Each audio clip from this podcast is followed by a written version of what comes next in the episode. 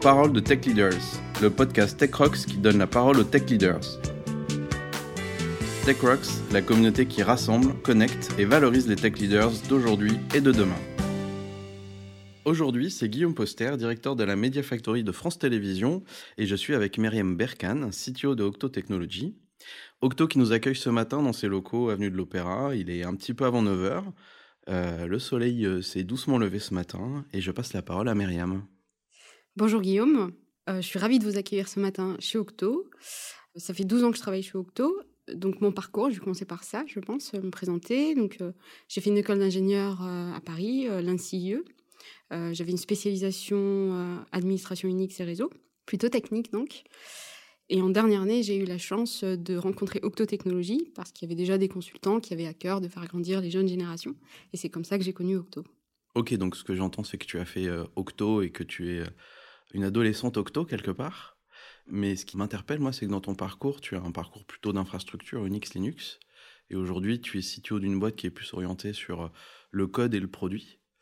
ça a été compliqué de faire le switch. Quel parcours t'as suivi en l'intérieur d'Octo? C'est une question intéressante.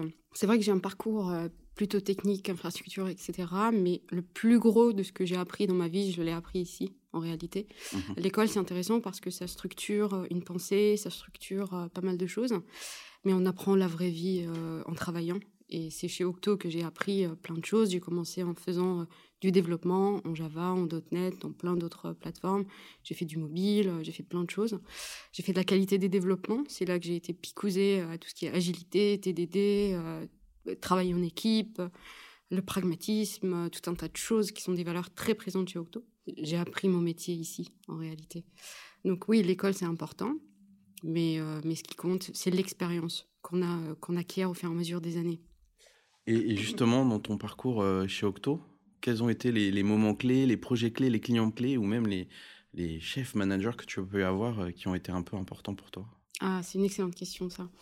J'ai eu la chance d'avoir un parcours très ponctué par euh, des managers inspirants qui m'ont euh, fait grandir et fait découvrir un nouvel horizon à chaque fois.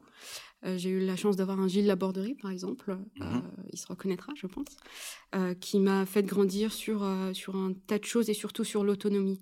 C'est la première personne qui m'a dit quand tu écris un article, c'est pas moi qui le valide. Si tu juges qu'il est suffisamment bon et que la communauté a jugé que c'était suffisamment bon, alors tu le publies. C'est pas moi qui le publie. C'était la première véritable expérience que j'ai eue avec l'autonomie et la responsabilisation qu'il y avait avec.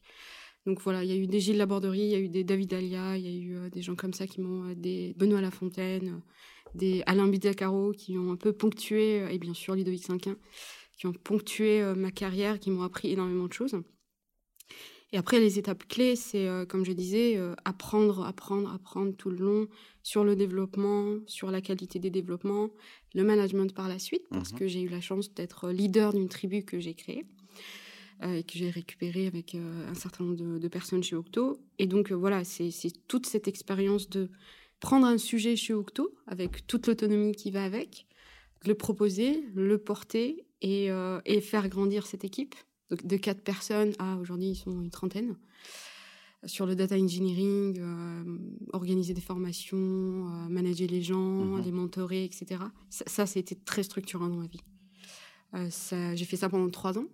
Et, et donc voilà, donc c'était un peu pour moi un parcours quasi complet parce que on démarre petit en étant expert et on apprend à, à faire, puis à faire faire et puis à laisser les gens voler euh, par leurs propres ailes parce que ça a été repris par quelqu'un d'autre aujourd'hui.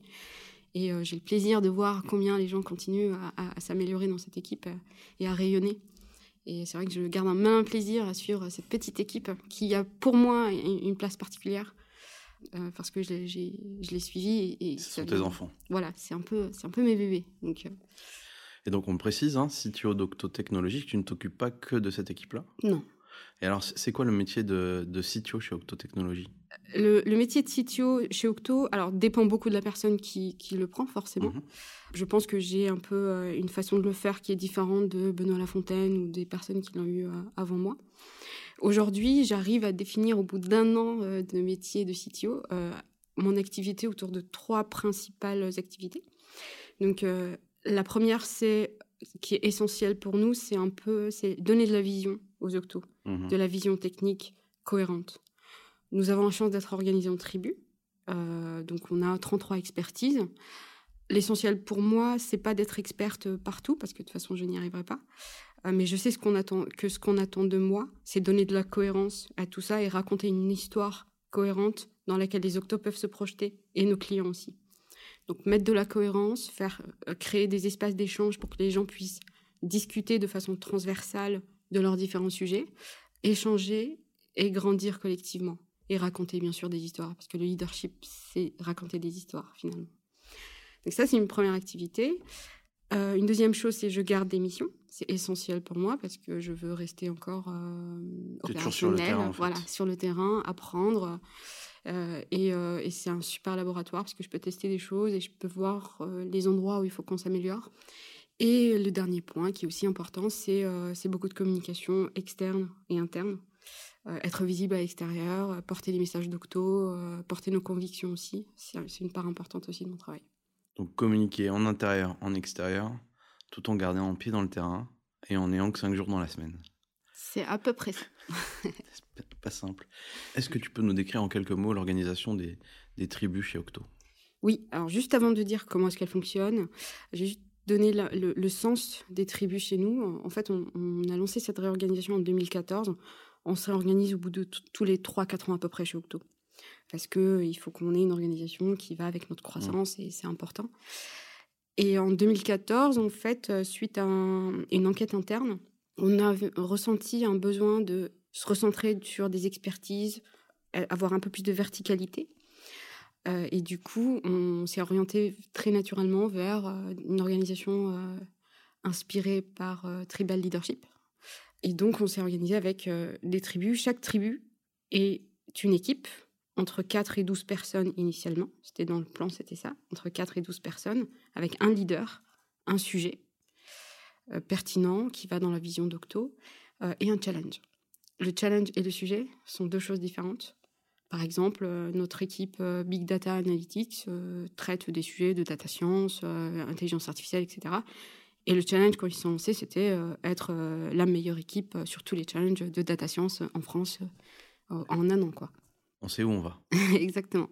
Est-ce qu'il y a une forme de DLC qui vous fait volontairement faire votre organisation tous les 3-4 ans ou, Alors, comme je disais, c'est une tradition chez Octo de euh, prendre le pouls des gens, comment est-ce que les gens se sentent dans l'organisation, comment est-ce que euh, les gens arrivent à, se sentir autonomes, à prendre les sujets.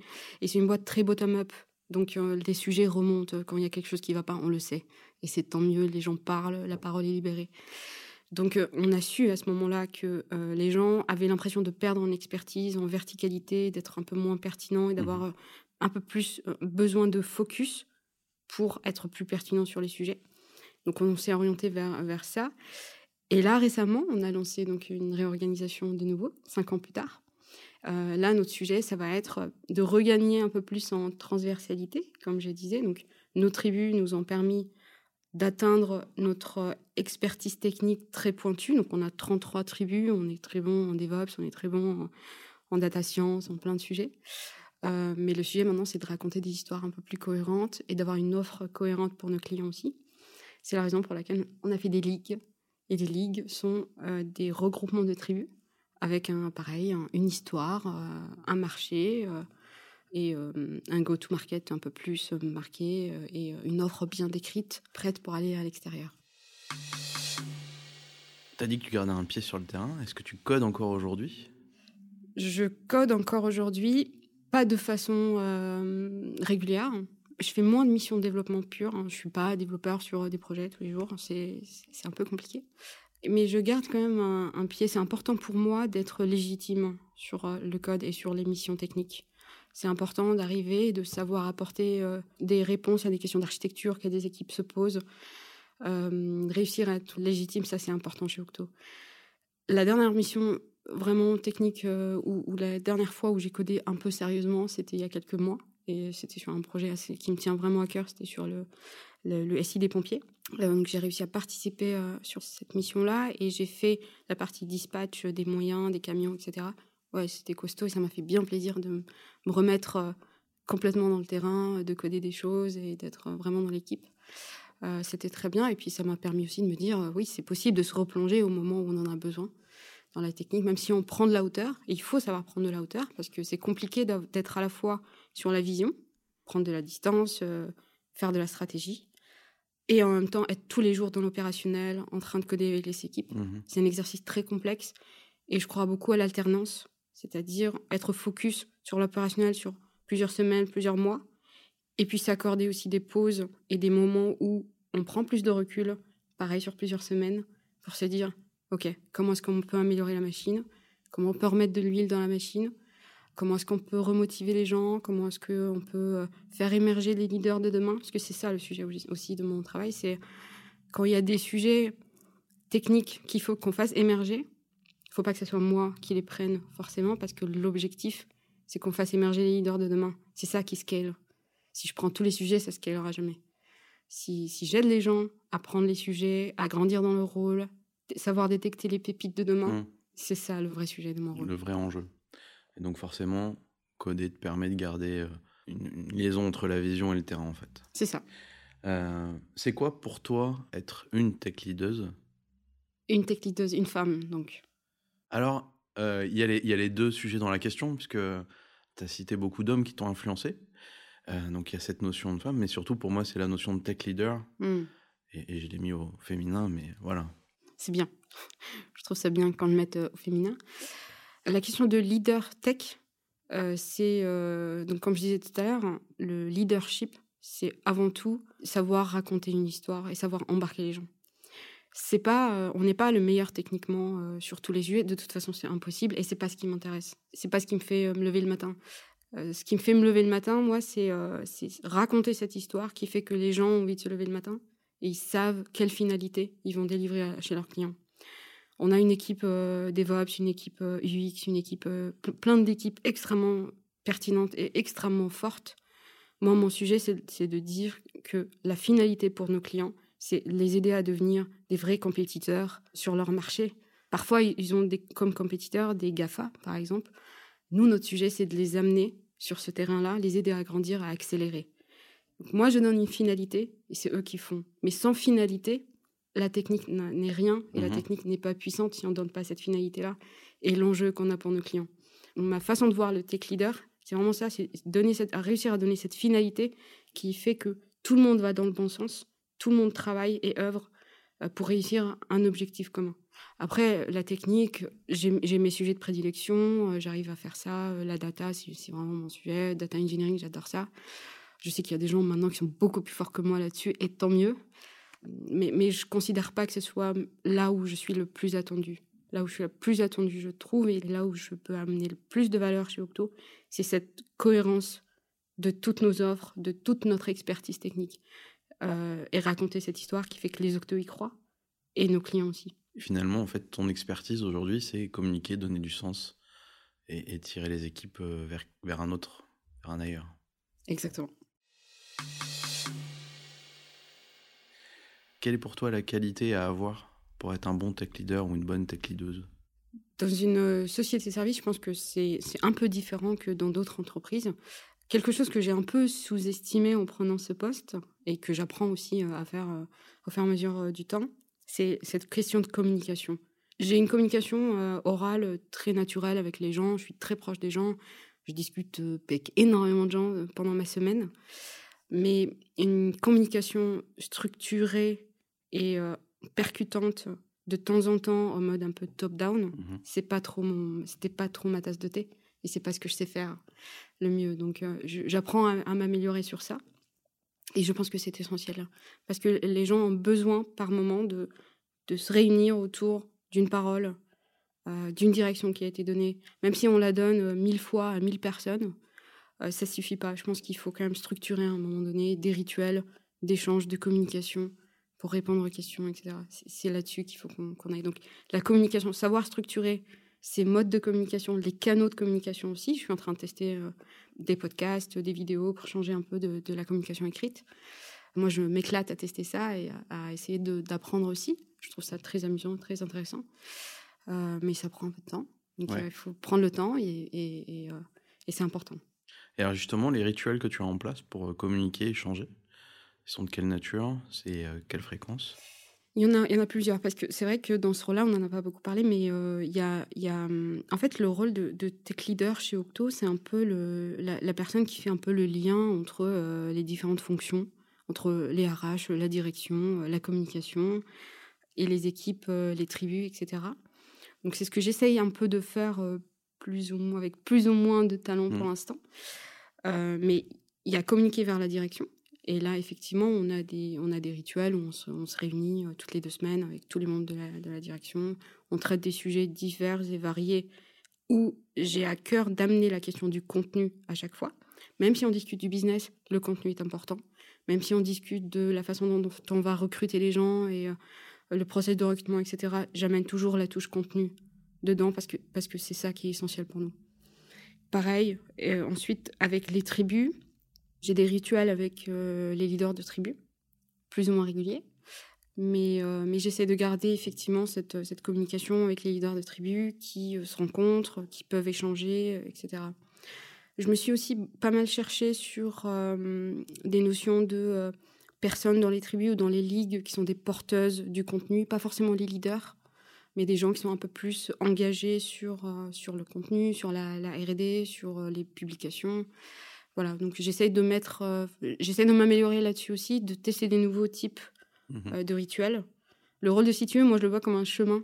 Euh, donc ça fait juste un an que je suis à ce poste-là, et je suis très très adepte du, de l'apprentissage du bonheur de Tal Benchar, qui dit en fait que le plus important c'est de prendre du plaisir dans le chemin. Mmh et moi je pense que le rôle de CTO, c'est ça prend plusieurs années à, arriver à un rôle où on est plutôt satisfait de, de ce qu'on fait. Donc euh, pour l'instant, j'apprécie le chemin et euh, j'espère que d'ici euh, quelques temps, j'aurai atteint des rituels que j'arriverai à stabiliser et qui seront adaptés à une entreprise qui fait 600 personnes. Et, et là, en fait, on sent que tu prends beaucoup de plaisir avec cette, cette, recherche du rituel, mais est-ce qu'il y a des choses que tu aimerais faire, mais que tu n'as pas le temps aujourd'hui de faire? Oui, j'aimerais bien que toutes les semaines, je déjeune avec deux ou trois équipes projets sur le terrain, que je prenne le temps, que j'aille les voir, ou que je prenne le petit déjeuner, ou que j'aille dans le rituel de démo, euh, de fin d'itération, enfin ce genre de choses. Euh, j'arrive à le faire un peu, mais j'arrive pas à ritualiser. C'est très compliqué. Il y a des, y a des contraintes euh, qui font que ce que je prévois, ça saute. Il y a des équipes que j'ai prévu de voir depuis six mois et que je suis pas allée voir. Voilà, ça c'est très important de garder, de garder ce lien-là. mais voilà, c'est compliqué à faire faut que j'arrive à trouver la recette qui fait que euh, peut-être que je me garde euh, deux jours euh, dans le mois ou deux jours dans la semaine pour aller faire ça et que ça ne bouge pas et que ça soit vraiment sanctuarisé. Est-ce que tu as cette notion de planning en fait sur ta semaine où tu as créé des grandes zones? Comment tu gères un petit peu ton temps entre parce que tu as ton activité interne vis-à-vis des équipes et tu as la présence auprès des clients pour faire rayonner le, côté technologique d'Octo. Comment tu établis cette balance entre les deux?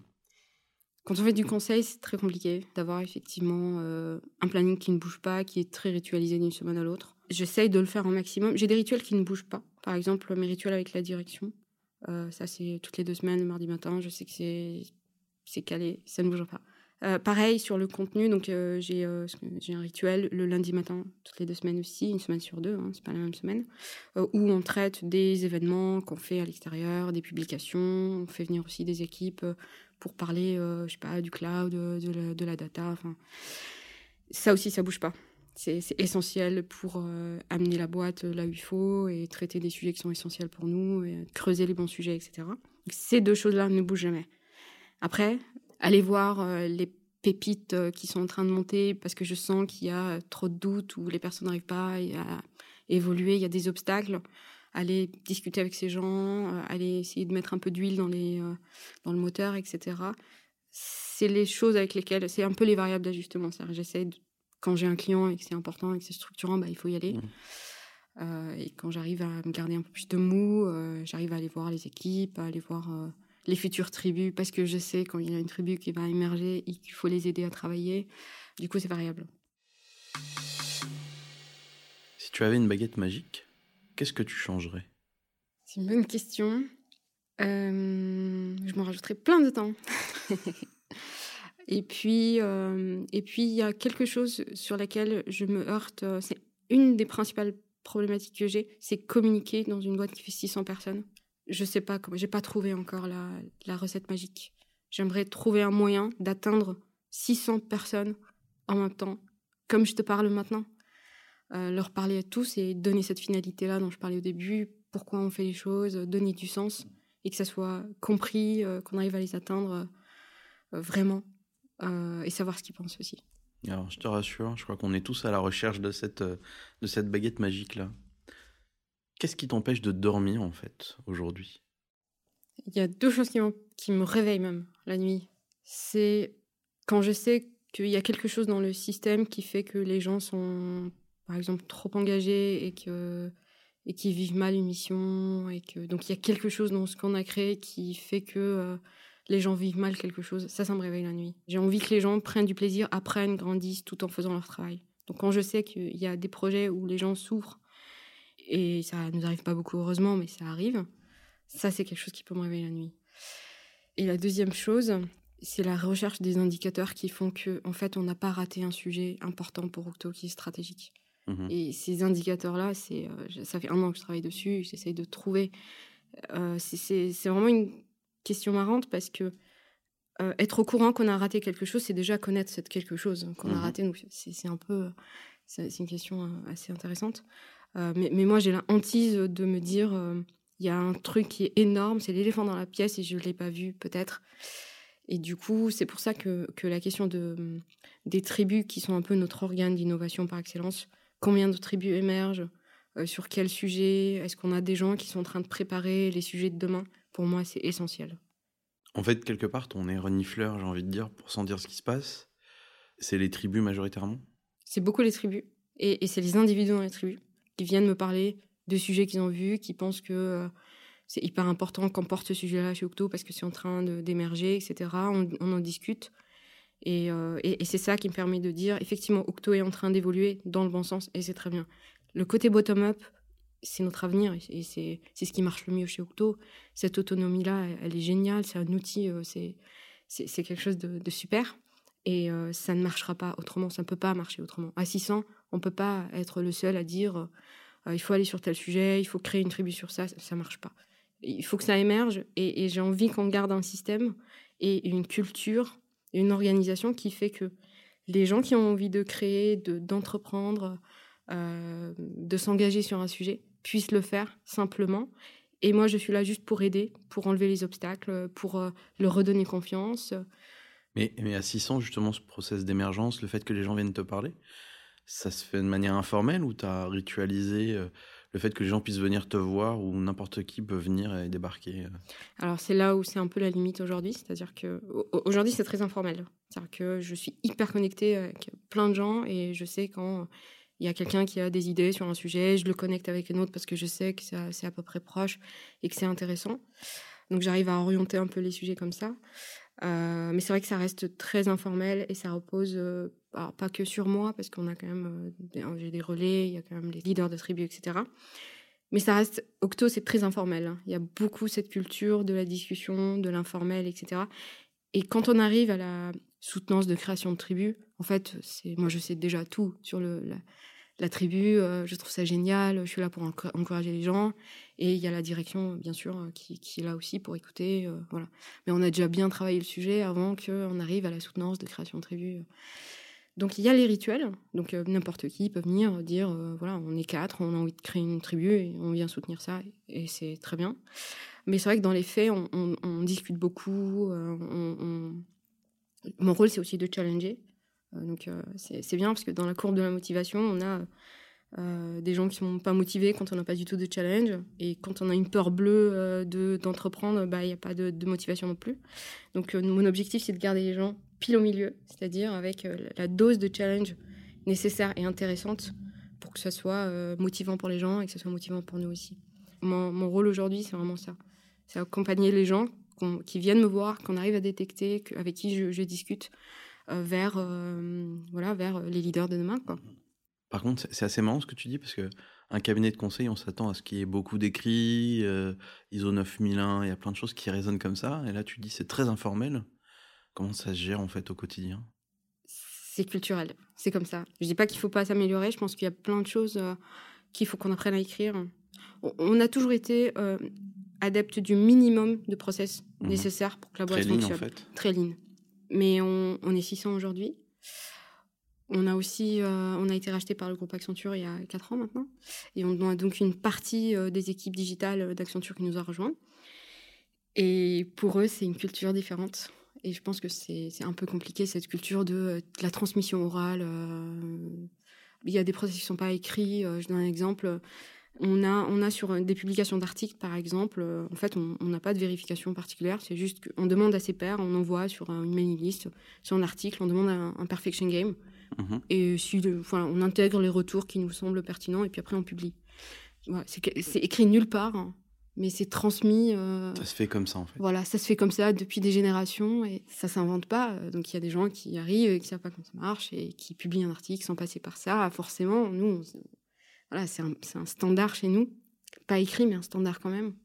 Donc voilà, donc c'est là où on se pose des questions en se disant, ok, mais ça scale pas euh, notre notre côté informel. Il faut qu'on garde ce côté euh, euh, naturel. Les gens se parlent naturellement, etc. C'est hyper important. Mais l'écrit a quand même quelques avantages. Donc on, on structure davantage maintenant notre documentation. On essaie de faire écrire aux tribus, c'est pas facile aussi, euh, leur mode de fonctionnement, euh, toute la capitalisation qu'elles font, parce qu'il y a énormément de capitalisation, il y a pas mal de vidéos qui sont faites sur plein de sujets, etc. Mais on essaie quand même de structurer un minimum notre R&D, euh, notre euh, capitalisation. On- n'est pas bon là-dessus. hein. La capitalisation d'une mission à l'autre, le, nombre de mails que je vois sur ah mais est-ce que quelqu'un a déjà fait une mission sur ça? Comment vous avez Enfin, je trouve ça j'hallucine. Moi, ça fait 12 ans que je suis là, donc. J'arrive à des fins de cycle aussi, euh, donc euh, je sais une question comme ça, je l'ai, faite, enfin je l'ai vue peut-être 50 fois. Donc à chaque fois, je me dis mais c'est incroyable qu'on n'ait pas écrit ça.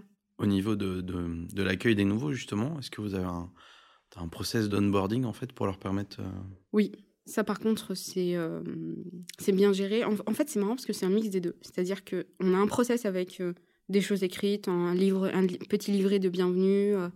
Euh, la DSI euh, les accueille avec euh, comment on fait pour son Mac ou son ordinateur, ses outils, etc. Il y a plein de choses. Il y a un séminaire d'intégration de deux jours avec plein d'informations qui sont données, etc. Mais il y a aussi un, un parrain ou une marraine qui est là pour accompagner dans l'écosystème, dans tout ce monde informel aussi. Il y a le manager, bien sûr, qui est là pour aider à grandir et tout. Donc, c'est un peu les deux. C'est-à-dire qu'il y a hum, les éléments de culture, euh, les éléments de l'historique d'Octo, les anecdotes qu'on se raconte. Ça, ça s'écrit. Enfin, on l'a pas écrit. Euh, mais euh, voilà, ça se transmet par cette marraine ou ce parrain qui est là pour faire découvrir l'écosystème Octo. Et il y a après des informations un peu plus formelles sur comment tu fais pour faire ta- déclarer ta feuille de temps, ta feuille de présence, enfin ce genre de choses. Alors, je pense que ça va intéresser plein de monde. Tu, as dit qu'il y a 4 ans, vous avez été racheté par un grand groupe. Comment vous réussissez à garder votre culture au bout de 4 années et à continuer à la faire vivre quelque part? C'est hum, c'est une très bonne question. Il y, a, hum, il y a quatre ans, effectivement, on a été racheté.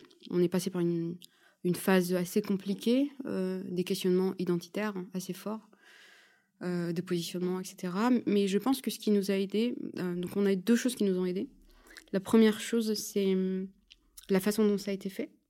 Euh, le groupe Accenture, comme le fondateur de l'époque, donc euh, François Isquin, rétrospectivement, je trouve que les accords ont été plutôt bien faits. Octo a gardé sa marque. Il y avait une attention particulière à garder cet état d'esprit-là, euh, ce côté innovation euh, qui est très cher à la fois à Octo et à Accenture. C'était vraiment important de le dire dès le départ et de faire un peu euh, un check régulièrement de est-ce qu'on est encore dans cette intention-là de préserver Octo, préserver la culture, préserver les gens? Ensuite, deuxième truc, c'est euh, nos valeurs. On teste nos valeurs dans les moments difficiles. On, on dit tous qu'on a des valeurs, euh, qu'on est euh, franc-tireur, euh, qu'on est tout ça, mais euh, en fait, ça se teste dans les moments compliqués. Et là, je trouve que nos valeurs nous, nous ont sauvés parce que à plein de moments, on, on se disait, ok, on est dans ce groupe-là, est-ce qu'on peut se permettre de continuer de faire comme ça ou pas? Mais on garde nos valeurs, donc on va faire comme ça et on va voir. Et en fait, ça nous a quand même obligés à, continuer à faire une communication plutôt franc-tireur, à rester euh, sur nos valeurs, y compris sur du business. On a un go-to-market qui est plutôt, euh, pareil, préservé. Donc, euh, les missions sur lesquelles on s'engage et, et les sujets de R&D et la façon dont on fait les choses sont plutôt pareils qu'avant. Maintenant, il faut qu'on rentre un peu plus, je trouve, dans cet écosystème Accenture, qui peut nous amener aussi des opportunités. Euh, il faut qu'on arrive à travailler avec une culture qui est différente de la nôtre. Et c'est là-dessus qu'il y a nos, challenges aujourd'hui. La marque Octo, euh, les consultants Octo, la façon de faire Octo, je trouve qu'elle a été plutôt bien préservée et je pense que c'était nécessaire. Et c'est bien. Maintenant, il faut qu'on découvre un peu plus ce monde Accenture qui s'ouvre à nous, un monde international, euh, des sujets qu'on ne faisait pas forcément. On est très IT, peut-être arriver à avoir des interlocuteurs un peu différents aussi. Euh, adresser le marketing, on n'a jamais réussi à le faire. Peut-être qu'avec Accenture, on arrivera à le faire. Ce mhm. genre d'opportunité aussi qu'on essaie aussi d'explorer et de, et de tester. Quelle est ta plus grande fierté? Je pense que ma plus grande fierté, c'est euh, cette équipe euh, Nouvelles Architectures de Données, donc le sujet du data engineering, que j'ai porté et que j'ai proposé et que j'ai amené pendant trois ans à, je dirais à bon port. Euh, ça a été très dur parce que, euh, c'est, en fait, créer une tribu, c'est un peu comme euh, entreprendre parce qu'on on, s'engage à la fois sur le business et sur la, le fait de grandir les équipes. Et ça, c'était vraiment une expérience incroyable pour moi. Donc j'ai managé des gens, j'ai managé même une, enfin l'équipe elle faisait 25 personnes quand je, je l'ai mmh quitté, donc c'était quand même une, une, grosse équipe, ouais. voilà donc et, et, puis tester des choses sur le management, euh, sur euh, le fait de déléguer plein de choses, des principes un peu de sociocratie, euh, ce genre de choses. Un principe qui était fort aussi, c'est tout le monde est formateur et c'est la, façon dont on devient expert. On n'est pas expert dans le sujet si on n'a pas réussi à former mmh. d'autres là-dessus. C'est des principes que j'ai réussi à tester. Donc toujours ce parcours entre le moment où je prends l'équipe et le moment où, où elle fait 30 personnes, etc. Certes, il faut, il faut faire en sorte que l'équipe marche, qu'il y ait du business, que les gens grandissent et tout, mais il y a aussi euh, prendre du plaisir personnellement à tester des méthodes de management, euh, tester euh, une organisation différente, tester des rôles dans l'équipe qui sont différents, tester même de partir avant à un moment donné pour que l'équipe retrouve sa propre organisation et puisse se débrouiller quand je suis pas là. Mhm. C'est tout ça qui était, qui était intéressant pour moi. Comme tu l'as accompagné dans sa croissance, cette équipe, est-ce qu'à un moment donné, tu as, tu as créé quelque part une ligne de management particulière ou justement c'est l'organisation de l'équipe qui s'est faite sans ligne spécifique? Non, non, il y avait une ligne. moi, je manageais euh, cinq personnes en direct. Et puis après, c'est eux qui manageaient, euh, pareil, euh, des personnes. Ça a émergé petit à petit. Au début, j'avais les quatre personnes qui étaient dans l'équipe. Et puis, au fur et à mesure, en, grandissant, je, ça allait pas. J'avais dix personnes à un moment. C'était très compliqué. En fait, ma ligne directrice, c'était je ne veux pas faire que du management. Je ne mhm. veux pas être juste le manager de l'équipe. Je veux être manager de l'équipe. Je veux avoir des liens forts avec mes clients. Je veux avoir des liens forts avec la direction d'Octo. Je veux être, je veux rayonner sur un sujet aussi. Et c'est la raison pour laquelle je me suis orientée vers un management euh, délégué. Euh. et, puis ça permet aux gens aussi de, grandir et, de prendre de la place et de l'ampleur. Quel conseil euh, tu donnerais à, des tech leaders? J'en ai un qui m'a beaucoup servi dans ma vie, c'est celui d'éviter d'essayer de protéger l'équipe au maximum à tout prix. Quand on devient manager et quand on prend un rôle de leader, un réflexe naturel, c'est je vais prendre moi et en fait je vais protéger l'équipe. Et je pense que c'est pas très sain et je l'ai compris très vite parce que un, on infantilise un peu l'équipe et, de deux, on n'est pas fait pour prendre tous les coups et tout seul et, on se retrouve seul et, c'est pas bien. C'est pas sain comme euh, situation, ça, m'est arrivé des dizaines de fois. Et du coup, j'ai compris que hum, ce qui marche le mieux, c'est là, comme on est transparent avec les clients, avec euh, tous les gens avec qui on, travaille, bah, on est transparent aussi avec l'équipe. Quand il y a des difficultés, il faut les partager. Il faut pas essayer de faire un mois, euh, un plan d'action et on va le suivre et vous allez le suivre. Euh, plutôt réfléchir collectivement mais comment est-ce qu'on peut s'en sortir, quel engagement on peut prendre tous collectivement? Et c'est comme ça qu'on va avoir aussi l'engagement des gens. Donc, premier conseil, euh, ne pas essayer d'infantiliser les gens et de les protéger, même si ça part d'un bon sentiment. Il faut, partager avec toute l'équipe. Et deuxième, deuxième chose, c'est il faut savoir choisir ses renoncer. Il faut savoir renoncer à des choses. Effectivement, on a parlé du code au début. J'ai mis du temps à assumer que je ne code pas beaucoup et qu'en fait, euh, c'est pas grave. Donc, euh, choisir, c'est renoncer. Il y a mille trucs que j'ai envie de faire, mille sujets que j'ai envie d'investir. Euh, l'intelligence artificielle, les, réseaux de neurones. J'ai envie de faire ça pendant des semaines. Mais non, mon rôle c'est être CTO d'Octo, faire grandir les gens, et c'est pas de coder tous les jours, et c'est pas ce qu'on attend de moi. Donc il faut savoir faire le deuil aussi d'un certain nombre de choses, sinon on ne tient pas, et, et sinon on n'est pas bon sur euh, les sujets sur lesquels on doit être focus. On a parlé de tes rituels tout à l'heure, mais euh, est-ce que tu as des outils ou d'autres routines euh, que tu juges indispensables dans l'exercice de, de ton métier de CTO aujourd'hui? Oui, J'aime bien parler des outils parce que c'est important. Et en fait, à la limite, moi, c'est le, moins d'outils possible. Je me bats au quotidien contre la sursollicitation qu'on a tous les jours, tous. Et, je trouve que c'est un vrai problème parce que on a tous des dizaines de mails euh, qui nous arrivent euh, par jour, on a tous euh, Slack, on a tous plein d'outils comme ça qui sont plutôt une communication, communication synchrone. Pardon. Et en fait, c'est pas de la création de valeur pour moi. Donc, répondre à ces mails, euh, être euh, hyper présent sur Slack ou hyper, c'est bien. On va être connecté, on va donner de l'information, on va communiquer, mais on ne doit pas faire que ça. Donc euh, moi, je, ritualise ça, je minimalise le temps que je passe à répondre mes mails et à, communiquer sur Slack, etc. Je déteste ça en plus. J'essaye de mettre le moins de temps possible, une fois le matin, une fois l'après-midi, et j'essaie de ne pas faire plus que ça. Mon premier outil, c'est être discipliné sur je consulte pas mes mails euh, toutes les heures parce que c'est important de voir euh, que machin m'a envoyé un mail. Euh, mais plutôt deux fois par jour et ça suffit très bien. Après, parfois le soir, je regarde aussi pour essayer de d'être à zéro inbox. Et quand tu dis deux fois par jour, c'est c'est en gros tu arrives et tu purges ta boîte mail et en... C'est variable. Si par exemple j'ai le temps le matin parce que je démarre pas à 8h30, oui, je fais ça le matin et ça se passe bien. Et puis après à midi avant d'aller déjeuner et pareil l'après-midi. Ou alors, euh, c'est tout simplement euh, à midi et, euh, et, le soir en fin de journée. Et puis, j'ai traité les messages. Et, et, en fait, je me dis, si c'est très urgent, les gens m'appelleront. Et du coup, j'ai beaucoup moins d'appels que de mails. Donc, je me mhm. dis que c'est, ça doit pas être si urgent que ça. En fait, c'est très asynchrone et voire c'est du pour information déguisé, quoi. C'est ça. Donc ça, c'est un truc important pour moi dans les outils. Après, l'agenda, forcément, c'est indispensable. Enfin, c'est un truc euh, essentiel pour moi. Et effectivement, je regarde toujours si euh, dans mon agenda, comme je te disais tout à l'heure, je me suis gardé du temps pour déjeuner avec les équipes, si je me suis gardé du temps pour aller voir un client, euh, pour voilà donner de la vision, si j'ai travaillé avec l'équipe de direction pour les influencer sur un sujet, les RH, etc. J'essaie de voir si je suis cohérente par rapport à mon rôle. Ce que je dois faire doit se voir sur mon agenda, sur le temps que je passe à faire les différentes activités euh, que je dois faire. Je sais que mon rôle, comme je l'ai expliqué tout à l'heure, c'est trois choses.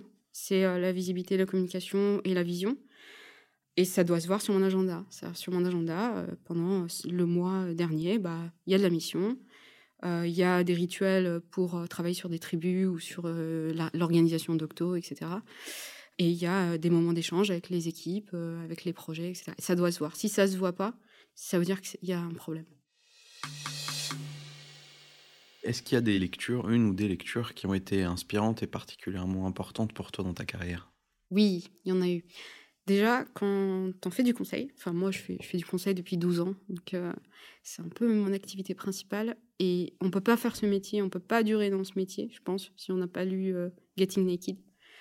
C'est un livre qui explique euh, un peu euh, les différentes peurs qu'on peut avoir quand on est face à un client et quand on est consultant.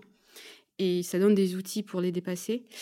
Et je trouve que c'est essentiel d'avoir ça parce que, à, deux titres. Le premier, c'est mais quelle personne je veux être face à un client? La, les questions d'authenticité, de la transparence, quelle relation de confiance, quelle relation je veux avoir avec mon client? Et c'est essentiel, il faut se les poser très vite, sinon on ne dure pas dans ce métier. C'est très compliqué. Mmh donc, euh, premier, euh, premier livre qui m'a euh, vraiment structuré dans ce métier-là et qui m'a rassuré aussi dans les valeurs que j'avais chez Octo. On était en phase sur ça aussi. ensuite, un deuxième livre, c'est The Manager's Path de Camille Fournier, qui m'a marqué l'année dernière. Parce qu'en prenant le rôle de CTO, en fait, il y a des relations de management qui changent, des relations avec la direction qui changent. même si je connais Octo euh, par cœur et que ça n'a pas été euh, une grosse découverte pour moi à l'entreprise, comme il y a peut-être des gens qui prennent un rôle de CTO dans une nouvelle organisation. Moi, je connaissais l'organisation, mais il y a quand même des codes qui changent quand on a un poste de direction, quand on est CTO, etc. Et ça m'a aidé à comprendre ce que je ressentais à ce moment-là par rapport au management, par rapport au rôle de, de direction. Donc c'est vraiment un livre que je conseille. Après un petit troisième, qui est Team of Teams qui est un peu plus euh, sur l'organisation. Et ça m'a accompagnée dans la réflexion d'organisation. Euh, donc, je n'ai pas fait ça toute seule, hein, évidemment, on était, on était beaucoup. Mais, mais voilà, ce, livre euh, m'a accompagnée pendant, pendant la période où je me demandais si c'est vraiment une bonne idée ce que je suis en train de faire, ce que je suis en train d'imaginer, ce qu'on est en train de faire là, est-ce que c'est vraiment bien? Et ouais, j'en garde un très très bon, très bon souvenir. Et bon, j'aime pas beaucoup les les références euh, par rapport à, par exemple, euh, à des use cases dans l'armée, euh, des choses comme ça. C'est vrai que c'est une, analogie qui n'est pas toujours très heureuse. Mais force est de constater qu'il y a des idées intéressantes aussi dans, l'organisation de l'armée et dans la façon dont l'armée a évolué, l'armée américaine en l'occurrence, mhm. a évolué face à un danger qui a évolué aussi. Donc des équipes qui sont devenues, un danger qui est devenu beaucoup plus distribué, beaucoup mhm. plus agile. Donc comment est-ce que cette organisation-là, qui est plutôt énorme, et comment est-ce qu'ils se sont adaptés à ce type de danger-là. Il y a quand même des apprentissages très intéressants. Comment on passe de quelque chose de très hiérarchique où euh, la base doit exécuter à, à quelque chose où finalement la base est au contact du, du, danger et peut l'attaquer directement. Et l'individu prend l'initiative de prendre des décisions. Et mmh ça, c'est important. Est-ce que tu as, est-ce que tu as une citation, quelque chose en fait qui te, qui t'inspire en fait au quotidien et qui te permet de, de redescendre sur la terre du CTO euh? Ou au contraire décoller, ouais. Décoller. Euh, je disais euh, tout à l'heure, je suis beaucoup dans l'apprentissage du bonheur. Donc, le chemin est important. Prendre du plaisir dans le chemin. Pour moi, c'est la citation qui, je pense, euh, caractérise aujourd'hui le plus ce que je cherche à faire. J'ai envie de prendre du plaisir dans cette évolution dans mon rôle de CTO. Mmh Et j'essaie aussi de, le, de montrer l'exemple là-dessus, même si on n'est pas parfait à un instant T. Ce qui compte, c'est le chemin. Et j'espère que les gens, les leaders de demain d'Octo vont s'inspirer de ça et, chercher effectivement à s'améliorer euh, sur leur chemin euh, de leader euh, d'Octo de demain. Donc ça veut dire qu'en finalement, tu n'as pas, tu vas pas arriver à un moment donné au bout. L'idée c'est que tu marches jusqu'au bout quelque part. Il n'y a pas de bout. il y a toujours un après, il y a toujours une amélioration. j'espère qu'il n'y a pas de bout. Et, et le jour où j'aurai pas la force de faire du chemin encore, je partirai. J'irai faire autre chose. Euh, peut-être autre chose que l'informatique, je sais pas. Mais pour moi, ça n'a pas de sens s'il n'y a plus de chemin à faire. Est-ce que tu as un animal totem? Un moineau. Le moineau Pourquoi? Euh, C'est une longue histoire. J'aime beaucoup la. Il y a quelque chose autour de la, de la confiance euh, qui est intéressante. Et, et d'ailleurs, ça pourrait être une autre citation qui m'anime. Qui c'est il y a un moineau sur un arbre, sur une branche, qui a l'air très serein et très confiant. Et il y a un renard qui passe par là qui lui dit Mais tu as l'air très très serein. Euh, pourtant, la branche n'a pas l'air très solide. Si ça se casse, euh, tu sais, je peux te manger. Et le moineau qui dit Mais euh, si ça se casse, moi j'ai confiance en ma capacité à voler et pas en la branche sur laquelle je suis assis. J'aimerais vraiment être ce, petit moineau-là qui a confiance en sa capacité à évoluer et pas sur l'écosystème dans lequel il évolue. Effectivement, si on était tous comme ça, ça limiterait les, crises existentielles. Hein. Myriam, je te remercie beaucoup de nous avoir accueillis dans les locaux d'Octo pour euh, ce podcast. Merci pour le temps que tu nous as accordé et pour tous les partages que je trouve super inspirants. Et si vous voulez échanger avec Myriam, ben, retrouvez-nous euh, sur les meetups et le summit de TechRox. Merci beaucoup, merci, euh, merci Guillaume, merci à toute l'équipe TechRox.